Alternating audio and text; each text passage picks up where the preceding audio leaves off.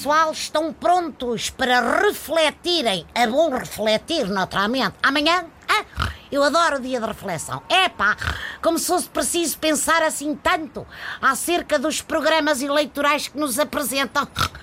Catano, será que queremos a rotunda assim mais para a esquerda ou para a direita?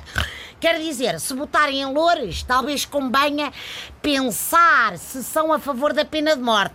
Parece que é um assunto que o autarca vai tratar. Bom, as decisões nestas autárquicas Uh, não são fáceis. Uma pessoa fica sem saber se há de mudar de terra só para poder votar, por exemplo, na cantora Ágata, ou se há de recensear-se à pressa em Oeiras para mostrar que acredita na reabilitação dos presidiários. Bom, eu cá em Lisboa ainda ponderei votar no Fernando Medina, mas mudei de ideias, honestamente.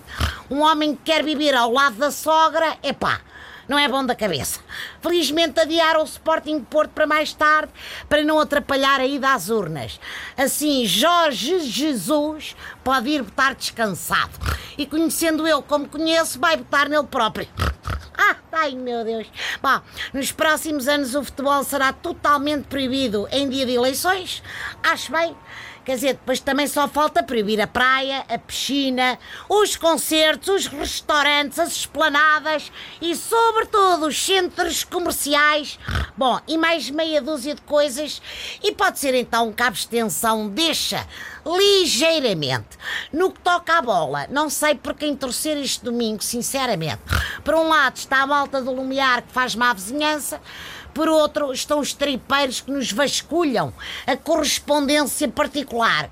Quer dizer, já que não podem perder os dois, espero que empatem e que ao intervalo Bruno de Carvalho passe mais um dos seus vídeos a revelar pormenores familiares. Já agora um abraço, é, porque vai ser pai. Eu por acaso adorei vê-lo anunciar nos ecrãs gigantes do estádio que vai ser pai.